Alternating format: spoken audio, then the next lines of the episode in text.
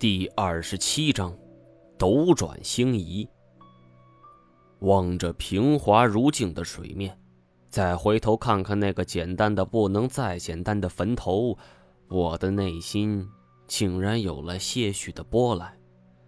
段和风这路货色，绝不能成为一个好人，背地里指不定做了多少坏事呢。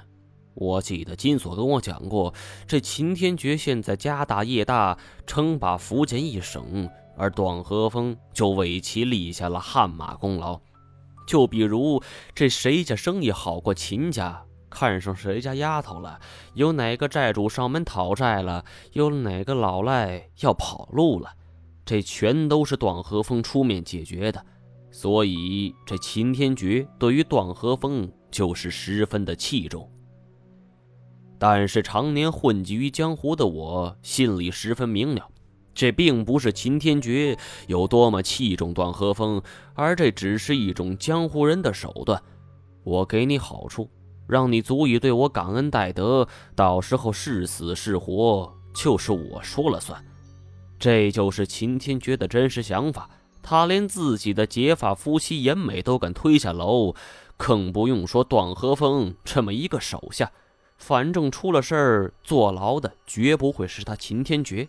就是天塌下来，聪明人也会有聪明人的做法。这秦天觉就是一个聪明人。我忽然替段和风感到不值了。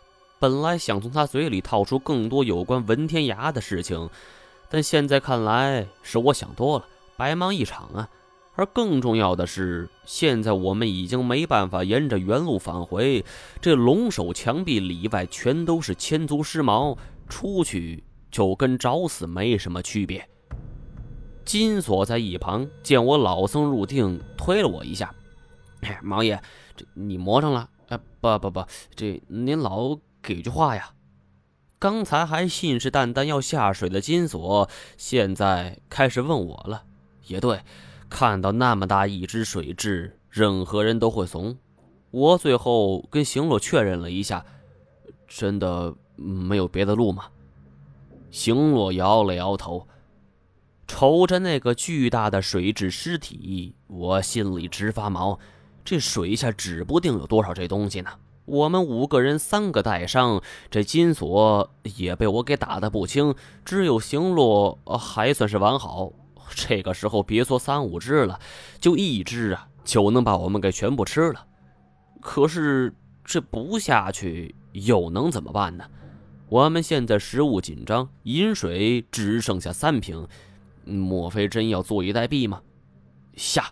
我咬着牙说出了这么一句话。金锁吃了一惊：“毛毛爷，这您老可三思而后行啊！这他妈可是赌命啊！”下。我重重的重复了一遍。当然，这说说简单，没有潜水装置，我们只能是先行探明这水深和水下路径。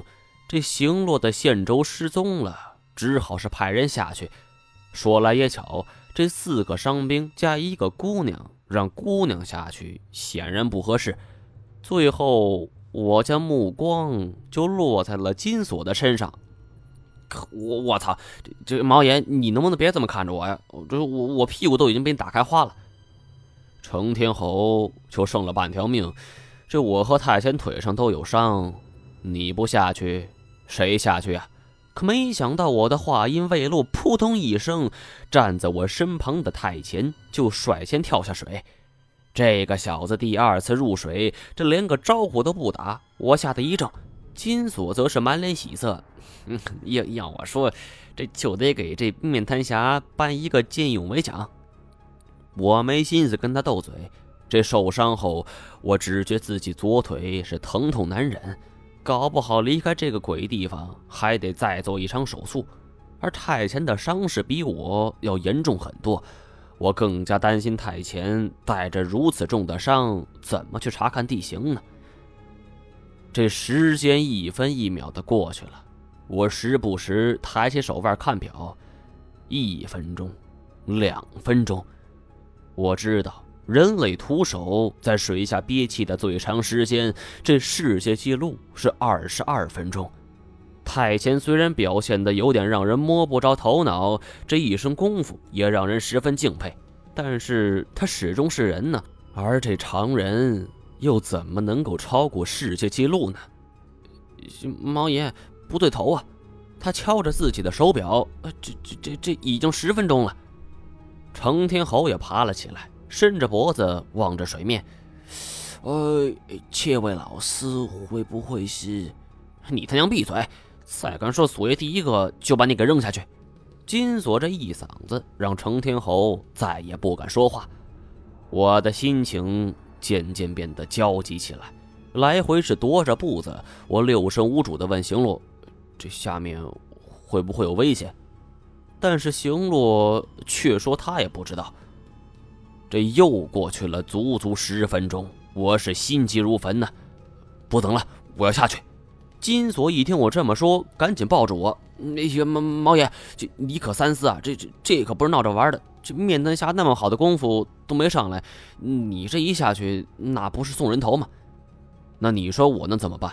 眼睁睁的看着太前死吗？说完，我也不管金锁劝阻。这太前数次救我，这份恩义不必说了。退一万步讲吧。这个人跟我的身世有着莫大关联，这段和风的死阻断了我寻找文天涯的线索。眼下太前可不能再出事儿啊！于是我在一旁捡起一块巨大石头，抱在怀中，就深吸了一口气，纵身跃入了水中。这里的水温比我想象中要高不少，简直就跟温泉似的。丢掉水里的舌头，水下的环境中勉强睁开眼睛，是灰蒙蒙的一片。我过了许久才逐渐适应，辨明方向后便开始划水。可是这种徒手潜水的滋味并不好受，这感觉胸口好像压着什么东西，周围耳朵那也是嗡嗡的响个不停。我只感觉自己胸口的气息是越来越少，心下一惊，这是我所储存的空气所告罄的征兆。我也不知潜水多久了，也不敢看，生怕一看自己就慌了。这个时候回去是不大可能的，而且回去后我要歇好长一段时间才能够再次下水，这只能是硬着头皮往前冲了。再往前游了一阵子后，这眼前突然有了光亮，有个人举着手电筒照射着水面，我也看不清楚这个人的身影，无法辨认是不是太闲。但是这种情况下顾不上那么多，我趁着胸中还有最后一口气儿就划了过去。在感觉自己的气息完全耗尽的同时，我努力向上游，奔着光亮之地就游了过去。一只手就探进了水面，我急忙伸手握住，那人一用力就将我从水中拽了起来。我这头一露出水面，就开始大口喘息，因为鱼太过着急，牵动了肺部，还剧烈的咳嗽。我是手脚并用的爬上了岸，顾不上下半身还泡在水里，缓了好半天，太前就一直蹲在我的身旁，等我能说话了，他才问。他们呢？我指了指后面，摇了摇手。太前站起身来，手电筒是饶有兴致的四处照射，我也跟着将手电打了过去。这说来比较诡异，我出来的这个地方，竟然也是从一颗巨型骷髅头的眼睛。再看看四周，竟然跟我刚才所处位置是一模一样，我整个人都傻眼了。这是几个意思？难道是空间转移？你怎么看？这这是是见鬼了吗？